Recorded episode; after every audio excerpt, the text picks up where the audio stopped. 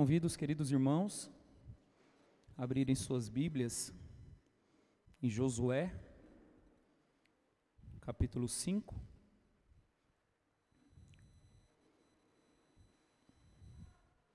Nós faremos a exposição desse texto nessa manhã, em todo o capítulo 5 de Josué. Tivemos aí alguns momentos de interrupção necessária, em que tivemos algumas séries temáticas, em alusão ao advento. E agora nós estamos retomando, na sequência, a série de Josué.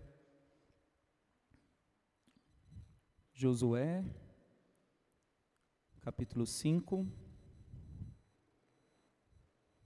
Assim nos diz a Santa Escritura. Sucedeu que, ouvindo todos os reis dos amorreus, que habitavam desde o lado do Jordão ao ocidente, e todos os reis dos cananeus que estavam ao pé do mar, que o Senhor Deus tinha secado as águas do Jordão de diante dos filhos de Israel, até que passamos, desmaiou-se-lhes o coração, e não houve mais alento neles por causa dos filhos de Israel. Naquele tempo, disse o Senhor a Josué: Faze facas de pederneira, e passa de novo a circuncidar os filhos de Israel. Então Josué fez para si facas de pederneira e circuncidou os filhos de Israel em Gibeate Aralote. Foi esta a razão porque Josué o circuncidou. Todo o povo que tinha saído do Egito, os homens, todos os homens de guerra, eram já mortos no deserto pelo caminho, porque todo o povo que saíra estava circuncidado. Mas a nenhum deles que nascera no deserto pelo caminho depois de terem saído do Egito, haviam circuncidado. Porque quarenta anos andaram os filhos de Israel pelo deserto, até se acabar toda a gente dos homens de guerra que saíram do Egito, que não obedeceram à voz do Senhor, aos quais o Senhor tinha jurado que lhes não havia de deixar ver a terra que o Senhor, sob juramento, prometeu dar a seus pais, terra que mana leite e mel. Porém, em seu lugar, pôs seus filhos. A estes Josué circuncidou, porquanto estavam incircuncisos. Por os não circuncidaram, porque não circuncidaram no caminho. Tendo sido circuncidada toda a nação, ficaram no seu lugar no arraial até que sararam. Disse mais o Senhor a Josué: Hoje removi de, de vós todo o opróbrio do Egito, pelo que o nome daquele lugar se chamou Gilgal até o dia de hoje. Estando, pois, os filhos de Israel acampados em Gilgal, celebraram a Páscoa, no dia 14 do mês, à tarde, nas campinas de Jericó. Comeram do fruto da terra. No dia seguinte à Páscoa, pães asmos e cereais tostados, comeram nesse mesmo dia. No dia imediato, depois de comerem do fruto da terra, cessou o maná, e não tiveram mais os filhos de Israel. Mas naquele ano comeram das novidades da terra de Canaã. Estando Josué ao pé de Jericó, levantou os olhos e olhou, e eis que se achava em pé diante dele um homem, que trazia na mão uma espada nua. Chegou-se Josué a ele e disse: És tu dos nossos ou dos nossos adversários? Respondeu ele: Não, sou príncipe do exército do Senhor e acabo de chegar. Então Josué se prostrou com o rosto em terra e o adorou e disse: Que diz meu senhor a seu servo? Respondeu o príncipe do exército do Senhor a Josué: Descalça as sandálias dos pés porque o lugar em que estás é santo. E fez Josué assim. Vamos orar? Santo Deus, a tua palavra já foi lida e, tendo sido lida, certamente traz edificação, conforto, consolo aos nossos corações. Mas nós pedimos, ó Deus, pela tua misericórdia, nós rogamos graça, não só sobre a vida do pregador, para que o Senhor o tome e faça, ó Deus, conforme a tua vontade, conduza o coração do pregador, mas também conduza, ó Deus, o coração dos teus ouvintes para estarem atentos, para que, ó Deus, nada venha os tirar a atenção na tua palavra pregada. E que isso, ó Deus, seja para a nossa edificação e para a tua glória. É o que nós oramos em nome de Jesus. Amém. Meus irmãos, nós chegamos, por fim, ao último domingo de 2021. Que jornada até aqui, para alguns, certamente a sensação é de que o ano passou muito rápido. Para outros, nem tanto. Mas independente de como o ano passou para você, é necessário nós refletirmos na seguinte questão: Quantas vezes você falhou esse ano em relação à aliança com Deus?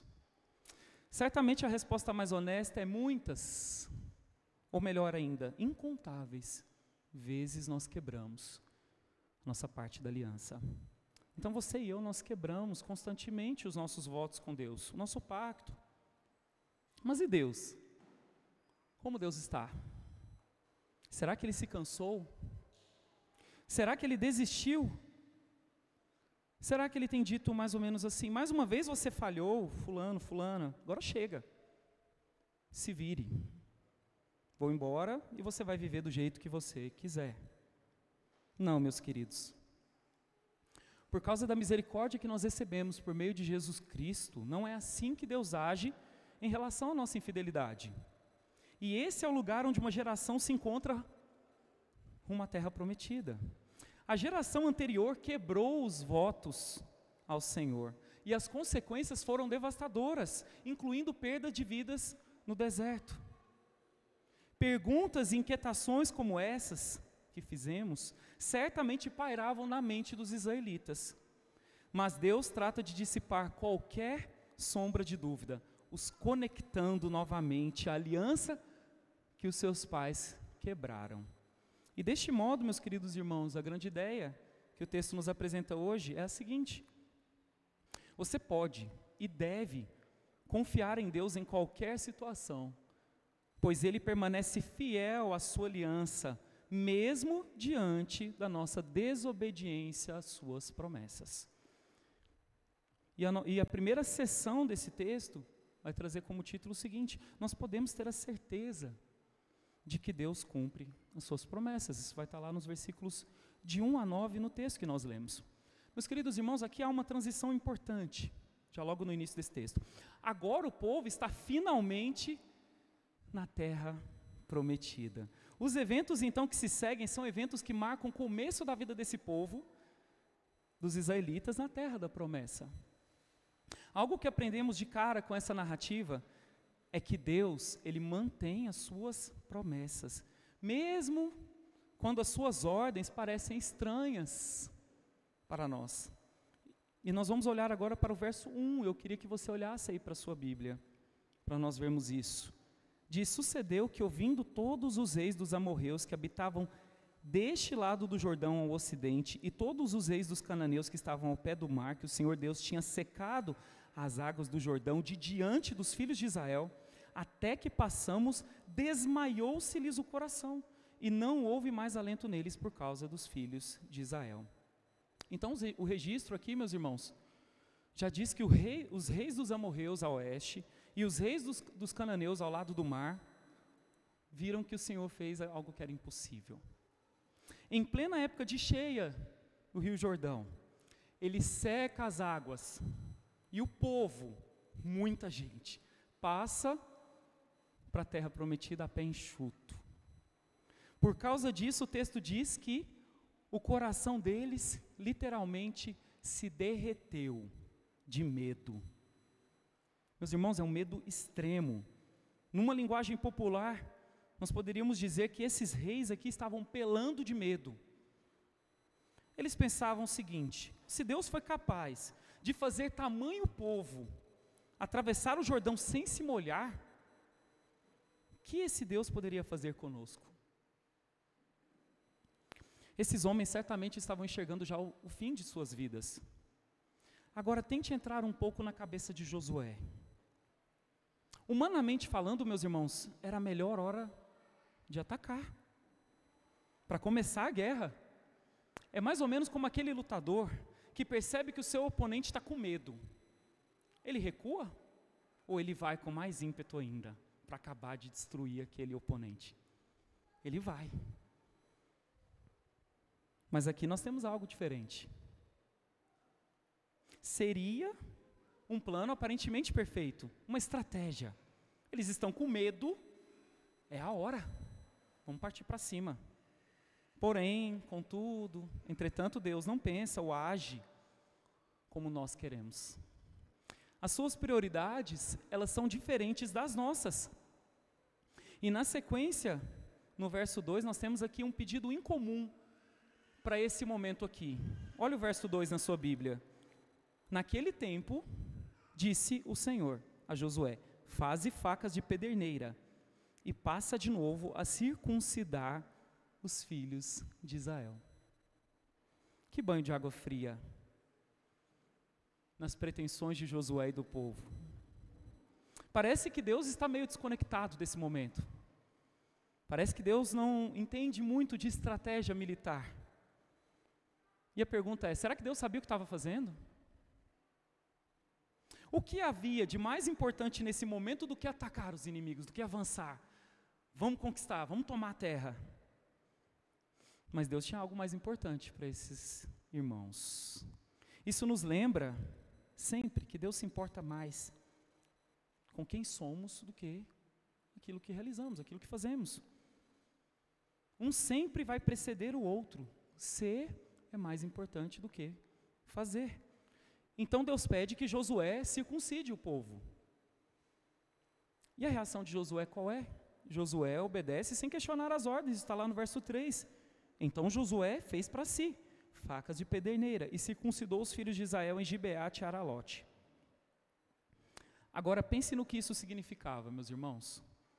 E basicamente nós temos dois olhares que nós podemos ter aqui. O primeiro deles é um olhar humano da situação. Meus irmãos, a recuperação da circuncisão nesse tempo aqui é, era lenta. Isso significava uma possível perda de tempo para eles, um atraso. Nós devemos nos lembrar que os recursos nessa época não eram tão abundantes como hoje. A medicina não era a medicina de hoje. Hoje os meninos operam de fimose e rapidamente voltam para casa. Aqui não é simples assim. Aqui, meus irmãos, é, é, essas pederneiras eram umas pedras pontiagudas mesmo. Imagina que não era algo muito agradável essa operação. Além da dor da recuperação, militarmente falando, parece algo suicida. Por quê? Porque os reis do, dos povos da terra prometida poderiam se aproveitar dessa fraqueza que a circuncisão impunha aos homens. Eles poderiam pensar: é a, agora é a hora de recuperar do medo e de ir para cima do povo de Israel. Porém, temos que ver de outra forma, e é isso que o texto nos, nos direciona a vermos.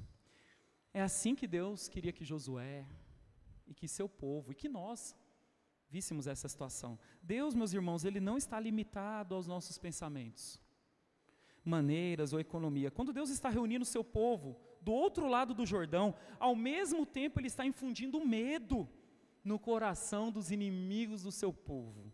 Ele está à frente, ele está preparando o caminho para que o seu povo saia vitorioso. E o que o povo deveria fazer? Obedecer às ordens de Deus e conquistar a terra. Na verdade, meus irmãos, quando Deus faz uma coisa, Ele na verdade está fazendo um milhão de coisas. Isso que muitas vezes nós não entendemos. Nós não entendemos que Deus não tem limitações. Deus não está assim fazendo um plano para depois realizar o próximo. Mas Ele está fazendo tudo isso ao mesmo tempo. Eu não sei, meus irmãos, o que você perdeu até aqui. Qual é a tua análise, qual é o teu balanço desse ano? O que você perdeu? Nós chegamos a uma época que é comum refletirmos o que foi a nossa vida, pelo menos durante esse ano. Das coisas que aconteceram, nós ainda estamos numa pandemia. Pessoas ao nosso redor morreram, Pessoas perderam seus empregos, muitas dessas a sua única fonte de renda. Você que tem lidado com dor constante, você que está solteiro, você que enfrenta problemas familiares, você que enfrenta dificuldades nos relacionamentos com os irmãos da fé, parece às vezes que ninguém em sua vida está mudando, e nem mesmo você. Mas, mas Deus está trabalhando. Vou dizer de novo: Deus está trabalhando. Todo o cosmos, todo o universo, tudo que existe, opera, age de acordo com o comando de Deus. E todas essas coisas agem de forma a demonstrar o poder e a glória de Deus, a glória do Todo-Poderoso. Muitas vezes você está como o povo de Israel, achando as ordens de Deus meio estranhas, meio fora de ordem.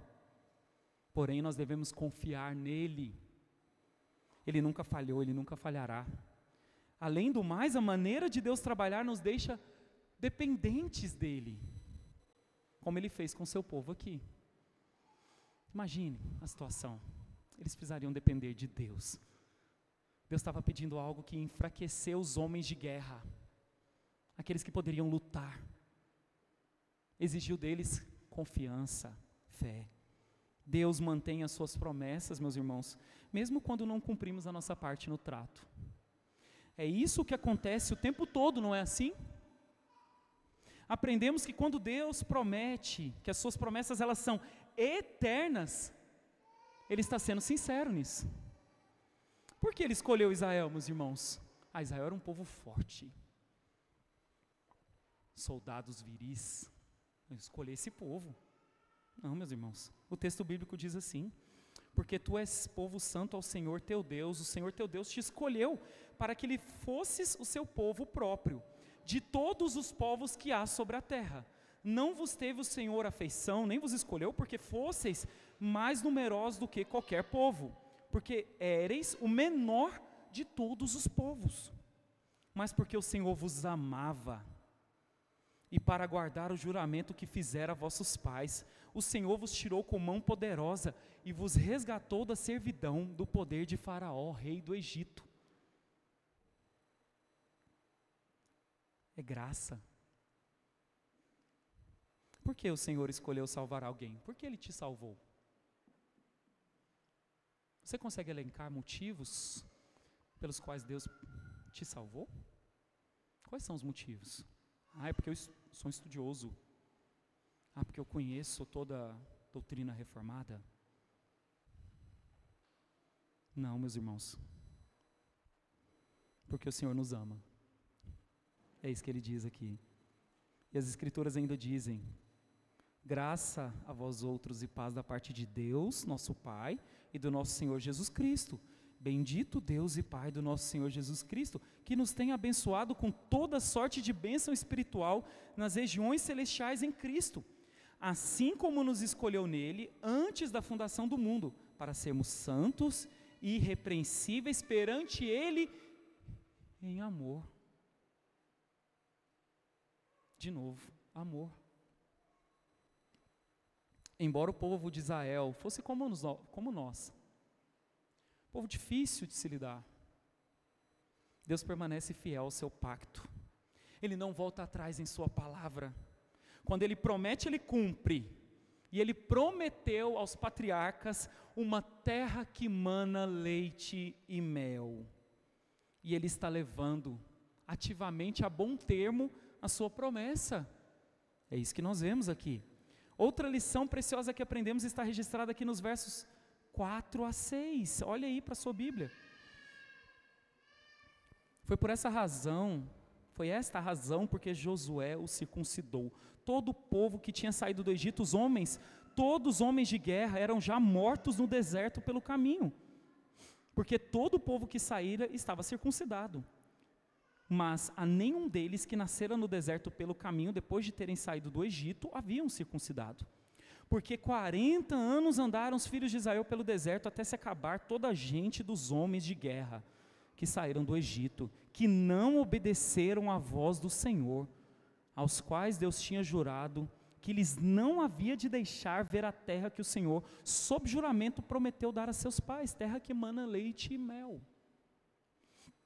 Algo interessante e espantoso nos registros sagrados. Sabe o que é, meus irmãos? É que eles não escondem os piores momentos as piores escolhas das pessoas em seu relacionamento com Deus. A Bíblia definitivamente não é uma coletânea de melhores momentos da vida de homens e mulheres tementes a Deus. Quem já leu pelo menos um, um pouco a Bíblia sabe disso.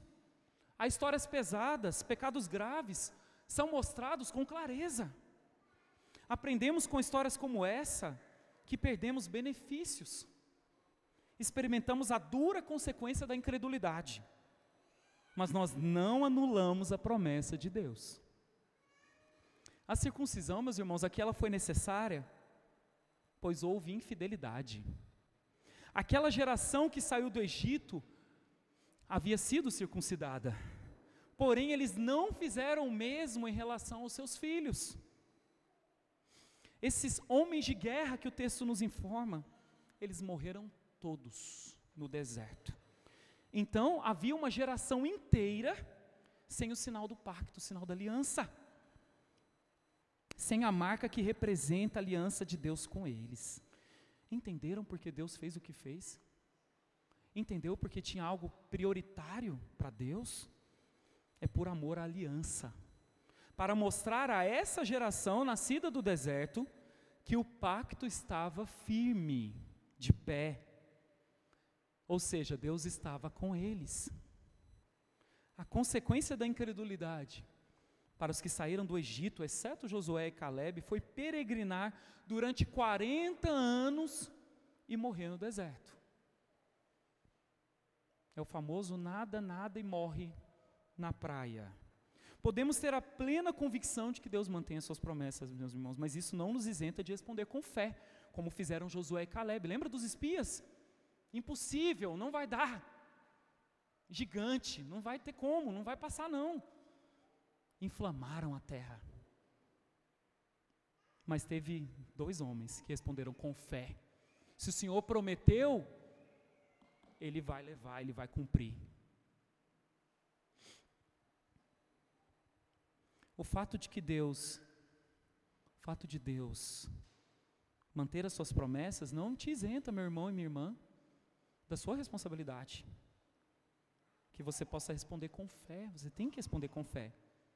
Um alerta importante aqui, a questão aqui, meus irmãos, não é o sinal, não é a circuncisão, mas o que essa circuncisão significa. A ironia aqui é que o povo que recebeu o sinal, ou seja, a circuncisão, falhou em viver de acordo com aquele sinal, ou com aquilo que ele representava. Eles tiveram todas as chances, vantagens, porém eles fracassaram. Isso quer dizer, meus irmãos, que o sinal da aliança ele aponta para algo interno. Sem isso seria apenas um sinal, sem significado duradouro. E Paulo explica bem isso lá em Romanos. Ele diz assim: porque não é judeu quem o é exteriormente, nem é circuncisão a que é somente da carne. Porém, judeu é aquele que o é interiormente, a circuncisão a que é do coração, no espírito, não segundo a letra, e cujo louvor não procede dos homens, mas de Deus. O fato é que a circuncisão, por si só, não salvou ou garantiu obediência à aliança. Nem a entrada na terra prometida. Ela era um selo para Abraão e para as gerações posteriores para se lembrarem da importância da fidelidade ao pacto. Hoje, meus irmãos, o Espírito Santo é esse selo, selo da promessa. Ele habita na vida dos crentes, ele habita na minha e na sua vida. Ele é a garantia de que Deus tem cumprido e cumprirá as suas promessas.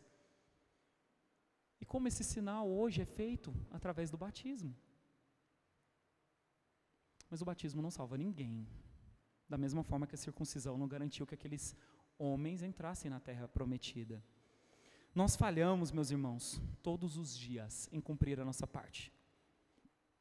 Somos como aquela geração que morreu no deserto.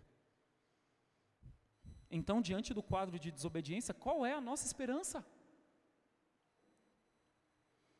Nossa esperança reside no no mas de Deus. Olha o verso 7 a 9, os versos 7 a 9. Leia na sua Bíblia. Porém, porém, em seu lugar, no lugar daquela geração incrédula, pôs a seus filhos. A estes Josué circuncidou, porquanto estavam incircuncisos, porque não os circuncidaram no caminho. Tendo sido circuncidada toda a nação, ficaram no seu lugar no arraial até que sararam. Disse mais o Senhor Josué: Hoje removi de vós o opróbrio do Egito, pelo que o nome daquele lugar se chamou Gilgal, até o dia de hoje. Meus irmãos, Deus levantou uma nova geração. Mas Ele manteve a sua promessa. Isso nos ensina sobre o caráter imutável de Deus. Essa nova geração é circuncidada.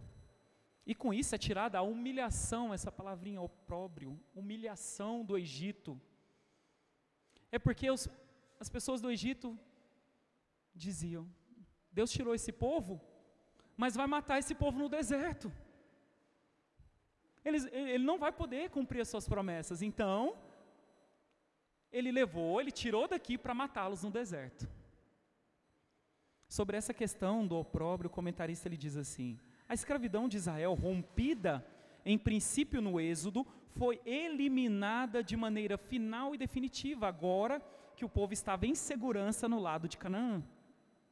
Não mais sujeito à vergonha de que Números 14, 13 a 16 e Deuteronômio 9, 28 falam hipoteticamente. O sinal, meus irmãos, que essa geração recebe, mostra o que Deus fez nelas e a resposta de fé que eles tiveram. A circuncisão era um sinal externo que apontava para uma realidade interior daquelas pessoas. Um coração transformado por Deus. As Escrituras dizem: O Senhor teu Deus circuncidará o teu coração e o coração da tua descendência para amares o Senhor teu Deus de todo o coração, de toda a tua alma, para que vivas. Nele também fostes circuncidados, não por intermédio de mãos, mas no despojamento do corpo da carne, que é a circuncisão de Cristo. Essa é a mais importante. Não apenas o sinal, mas aquilo que o sinal significa, significa a circuncisão de Cristo. A verdadeira circuncisão ou no, nos nossos dias, né, representada pelo batismo, é algo que acontece em nosso coração por meio de Jesus Cristo. É assim que Deus o Pai cumpre as suas promessas, por meio de Deus Filho. Não há nenhum poder inerente na aplicação dos sinais externos. O poder está em Cristo. Ele que transforma um coração de pedra num coração de carne. Então, portanto, não confie em nada externo.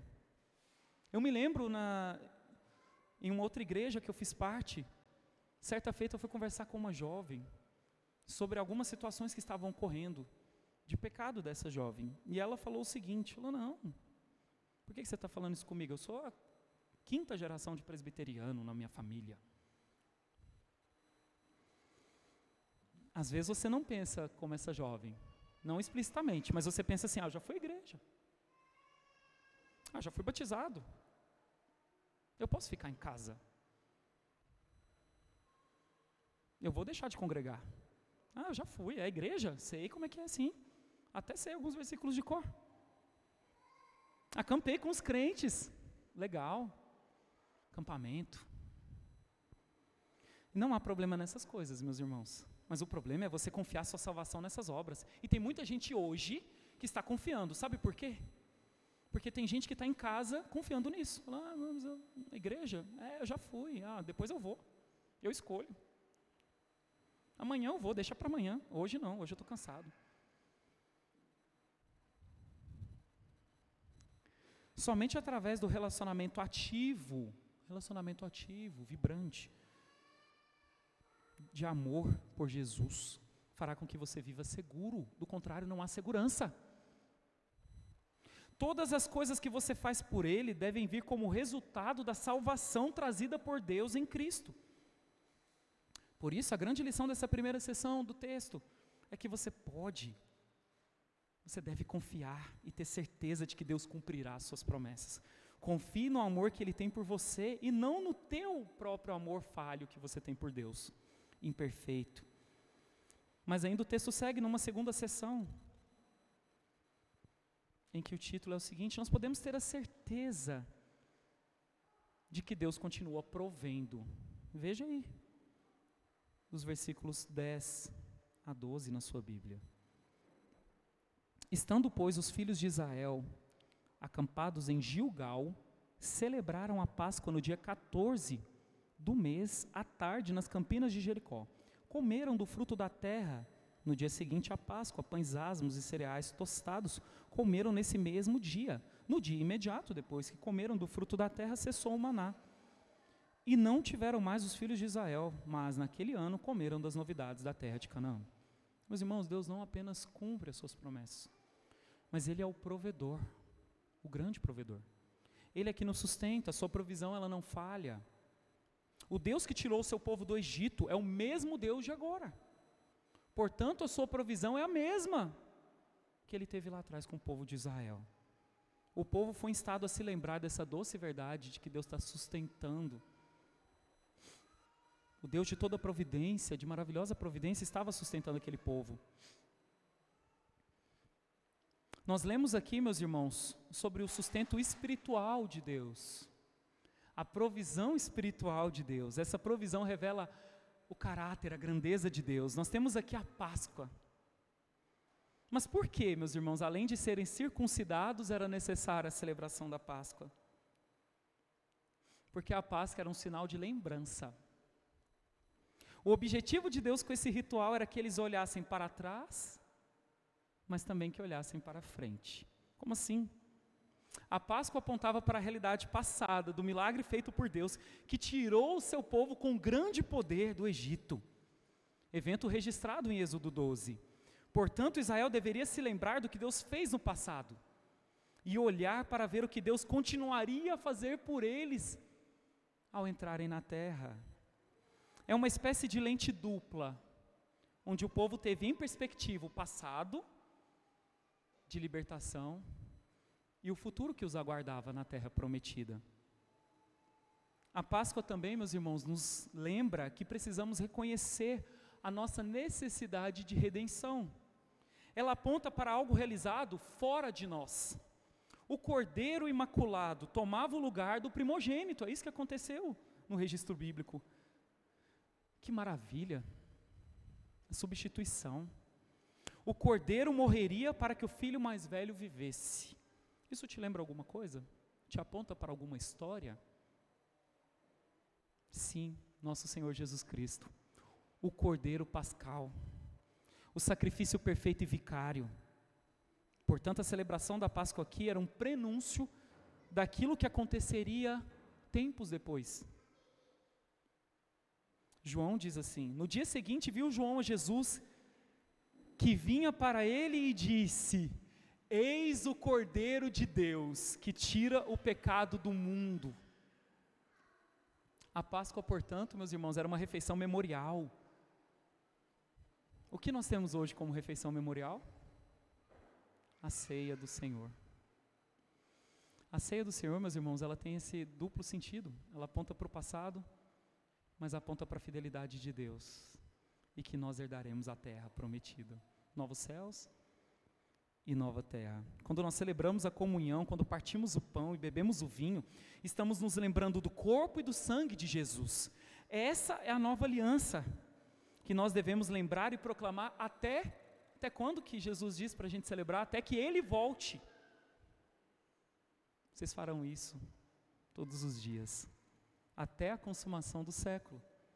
Além do sustento espiritual através da celebração da Páscoa, Deus mostra a sua graça provendo-lhes o sustento físico.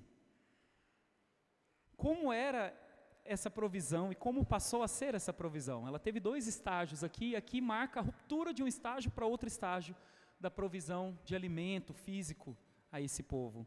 É o que está no verso 12 aí. Depois de comerem do fruto da terra, o que, que aconteceu? Cessou o maná. Aqui nós temos uma transição.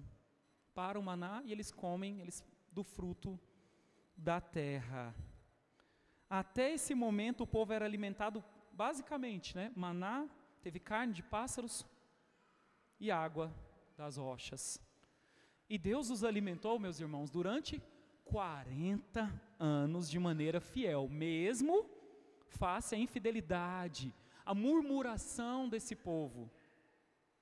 Ele não deixou em momento algum de os alimentar, de os proteger do calor, do frio do deserto. Essa provisão era milagrosa era demonstração sobrenatural de Deus. Mas teve um momento que isso cessou. Foi esse exato momento que lemos. Algo marcou o seu fim. Essa transição alimentar. Esse povo agora está na terra de Canaã. Então eles comem do fruto dessa terra. Além de cumprir a sua promessa, certamente um novo desafio aqui para o povo. O que era mais fácil, meus irmãos? Se coloque nesse momento como um cidadão de Israel. Pense, tente pensar com a mente deles. O que era mais fácil? Confiar em Deus para prover de maneiras milagrosas pão descendo do céu, ou de maneiras regulares, corriqueiras ou normais, como um fruto da terra. E é óbvio que cada uma dessas formas tinha os seus desafios inerentes. Ambas precisariam de algo, confiança. Eles precisavam de confiar que Deus iria alimentá-los. Se o Senhor não edificar a casa, em vão trabalham os que edificam. Não é assim que o texto diz? Tudo precisa de Deus, se você planta, se você colhe. O próprio maná que caía, tudo, tudo depende de Deus. Mas Deus mudou? Hoje você trabalha por si mesmo? Cada um por si? Ou é Deus que dá forças? E Deus que abre o caminho? E Deus que te dá sabedoria, discernimento para que você trabalhe?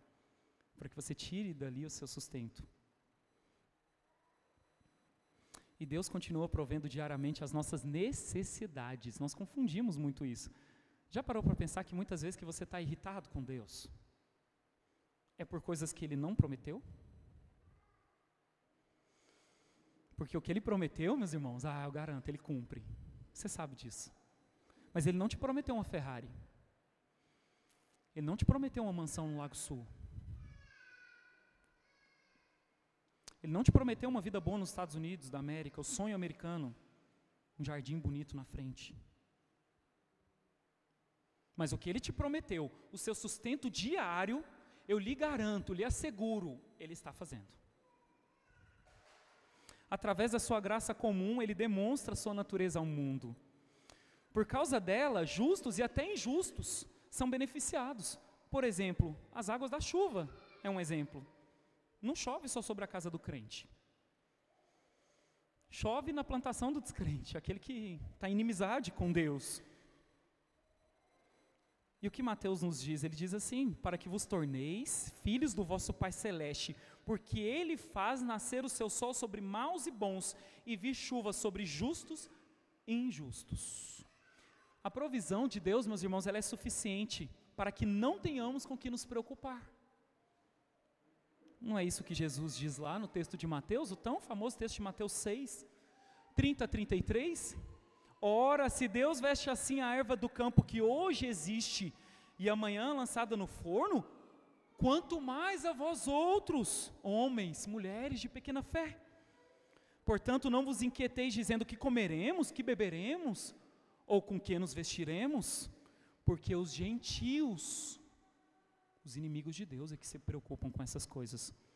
Pois vosso Pai Celeste sabe, Ele sabe o que você precisa, o que você necessita. Buscai, pois, em primeiro lugar o seu reino, a sua justiça. E todas essas coisas, as provisões maravilhosas de Deus, serão acrescentadas. A provisão é um meio para o nosso contentamento. Nós temos tudo o que precisamos para estarmos verdadeiramente contentes. 1 Timóteo expressa isso. Olha o que fala aqui. Não fala de coisas grandes, fala do básico. Paulo a Timóteo diz: Tendo o sustento e com que nos vestir, estejamos contentes. Você está contente? Você se alega com as provisões comuns diárias da graça de Deus? Você está contente com a vida que Deus te deu? Você reconhece a importância da provisão espiritual de Deus? Ele não te colocou aqui à toa, meu irmão, minha irmã. Não te colocou aqui à toa, não. Nessa igreja, nessa comunidade. Isso aqui faz parte da provisão espiritual de Deus para a sua vida que nós vimos até aqui, meus irmãos? Na primeira sessão dos versos 1 a 9, nós vimos que nós podemos ter certeza de que Deus cumpre as suas promessas. Já nessa segunda sessão, dos versículos de 10 a 12, nós vimos que podemos ter certeza de que Deus continua e continuará provendo. Mas e por fim, uma terceira sessão que diz: podemos ter a certeza de que Deus é o comandante supremo à frente da batalha. Veja aí na sua, na sua Bíblia inicialmente o verso 13. Estando Josué ao pé de Jericó, levantou os olhos e olhou, e eis que se achava em pé diante dele um homem que trazia na mão uma espada nua. Chegou-se Josué a ele e disse-lhe: És tu dos nossos ou dos nossos adversários? Meus irmãos, esse relato é surpreendente e carregado de lições preciosas. O que nós temos aqui? Nós temos uma visita inesperada, porém maravilhosa de Deus a Josué. O relato começa dizendo que Josué estava perto de Jericó. O que Josué fazia ali perto de Jericó? O que ele fazia lá? Provavelmente um reconhecimento militar. Como líder, bom líder que Josué foi, ele estava verificando, analisando para ver se tinha alguma brecha, ou por onde iniciar o ataque, qual é a melhor maneira de eu adentrar esse local. Josué estava lá fazendo um trabalho. A guerra era iminente. Vamos ver se há oportunidades ou fragilidades aqui. Vamos, vamos traçar uma boa estratégia de batalha. E ele não estava errado em fazer isso. Porém, algo maravilhoso acontece. Ele vê um homem. Um homem com uma espada nua. Espada nua, meus irmãos, desembanhada. Esse homem estava com a espada pronta para a guerra. Mas ele não reconhece esse homem, ele fica confuso no primeiro momento. Tanto que ele pergunta: Você está do lado de cá ou do lado de lá? Você vai lutar por nós, pelo povo de Deus, ou você é dos inimigos? Mas sabe o que esse homem diz? Nem lá nem cá. ele fala assim: Não. A resposta para essa pergunta é não. O que se passou na cabeça de Josué? Ah, esse homem não tem nenhum lado, então. Peraí, vamos ver quem ele é. Aumenta o mistério. Porém, o homem trata de dissipar qualquer dúvida. Na parte 14b do versículo diz que ele é o príncipe do exército do Senhor. Aqui, meus irmãos, exército do Senhor é uma referência ao exército celestial, ao exército de anjos. Esse homem é um comandante de um exército de anjos, todos prontos para a batalha. Que gloriosa aparição. Tanto que a, reação de Josué, ele se prostra e adora esse homem. E detalhe importante: se fosse apenas um anjo ali, o próprio anjo teria impedido a adoração de Josué. Porque é isso que acontece em todos os registros bíblicos. Quando um homem tenta adorar um anjo, ele não sou um conservo teu. Não me adore. Mas sabe o que acontece aqui? Algo diferente. Esse homem aceita a adoração. Um comentarista, Boyce, ele diz assim: Pode-se ter alguma dúvida sobre quem é esse indivíduo? Ele não é nada menos que Jeová, ao aparecer aqui, talvez em uma manifestação pré-encarnada da segunda pessoa da Trindade, o Senhor Jesus Cristo. Que visita, meus irmãos. Que visita esse homem. Nós temos então uma cristofania, uma manifestação pré-encarnada de Cristo. E ele é comandante de um exército de anjos. Se ainda houvesse alguma dúvida sobre a essência divina desse homem que estava diante de Josué, o versículo 15 eliminaria completamente isso. O versículo 15 ele diz: Respondeu o príncipe do exército do Senhor a Josué: O que? Descalça as sandálias dos pés, porque o lugar em que estás é santo. Ah, meus irmãos, é a mesma experiência de Moisés. Lá em Êxodo 3:5, esse homem santo que está diante dele é nada mais, nada menos que o Senhor Jesus. Grande conforto para Josué a aparição desse comandante divino, não? Pense no conforto, no encorajamento. Você tem que entrar na mente de Josué e tentar pensar como aquele povo. Você está vendo Jericó, muralhas fortificadas, homens preparados, homens de guerra. E de repente ele recebe uma visita nada mais, nada menos que Jesus, com uma espada pronta para a batalha. Que encorajamento, meus irmãos. Certamente Jericó, como uma fortaleza, impunha medo em Josué e no povo. Mas ele teve um reclaro claro de Deus para ele: a guerra é minha. O que Deus está dizendo para ele: a guerra é minha. Eu irei à frente, eu sou todo-poderoso. Não tenha medo.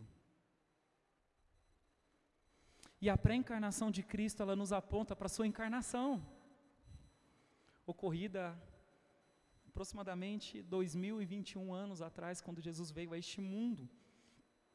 O nascimento de Cristo, meus irmãos, mudou a história do mundo, é o maior evento de todos os tempos. Jesus, o Rei humilde, mas que ao mesmo tempo é o Rei dos Reis, Senhor dos Senhores, o comandante dos comandantes. O que você tem que responder hoje é: o que Cristo é para você?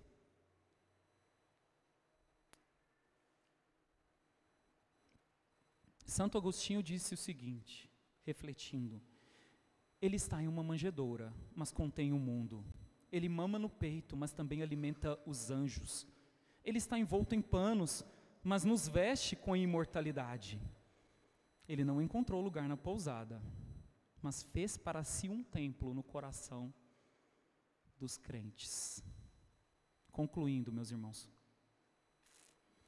você precisa responder uma pergunta hoje ela é muito importante. Qual é a sua esperança? Nós começamos falando a respeito de como nós constantemente quebramos a lei de Deus.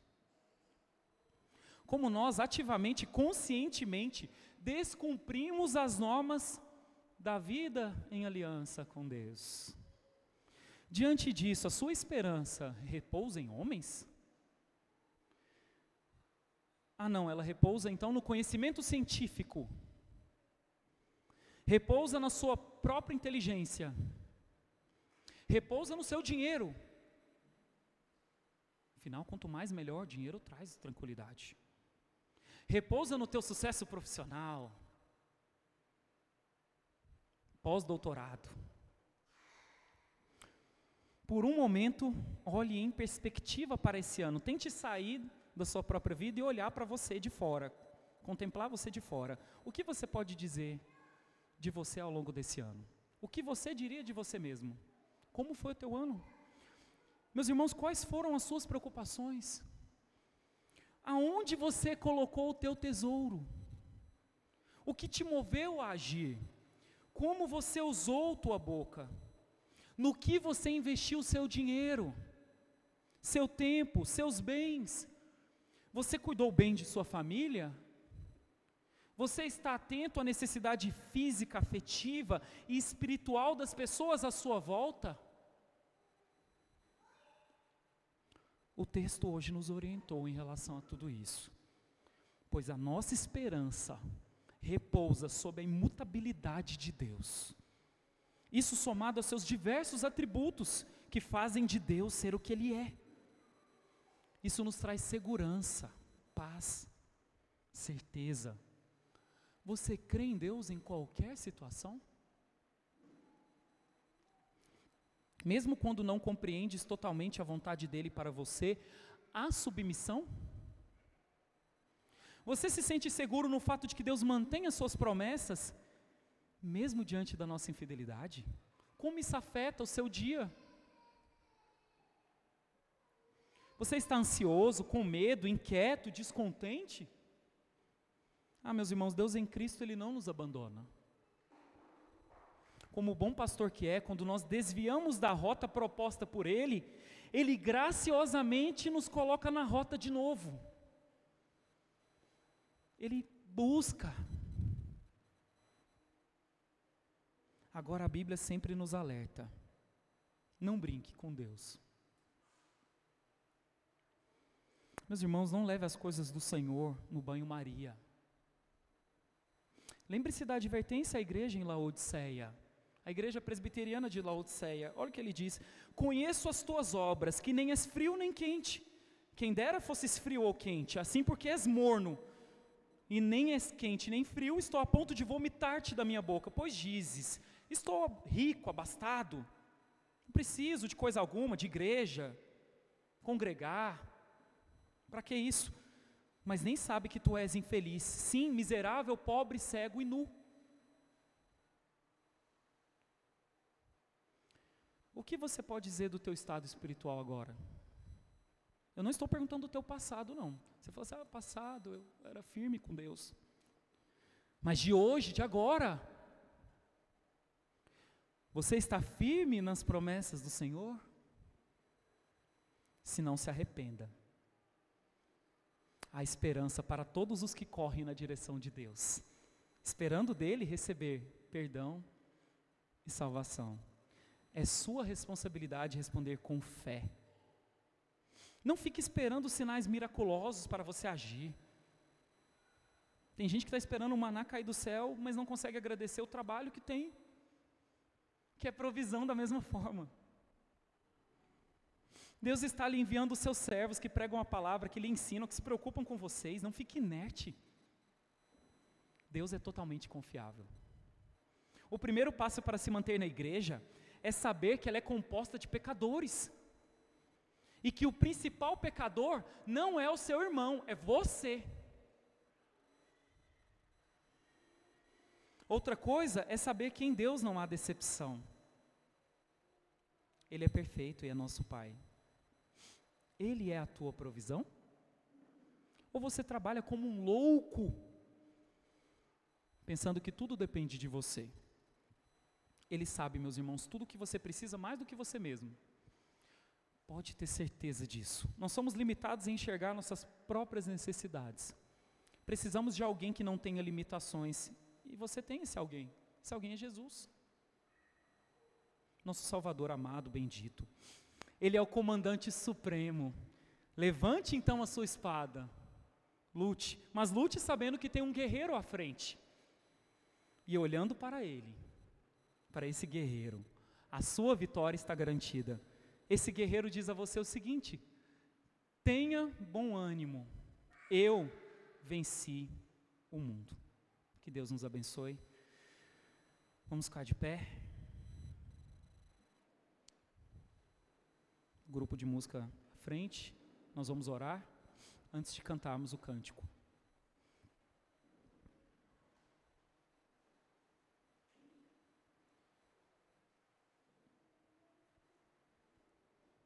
Feche seus olhos e vamos falar com o nosso Deus Todo-Poderoso. Ó oh, Pai, Obrigado, Senhor, pela tua palavra.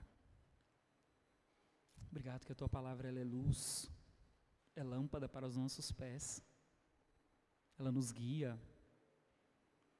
Ó oh, Pai, somos rebeldes, não somos diferentes do povo de Israel.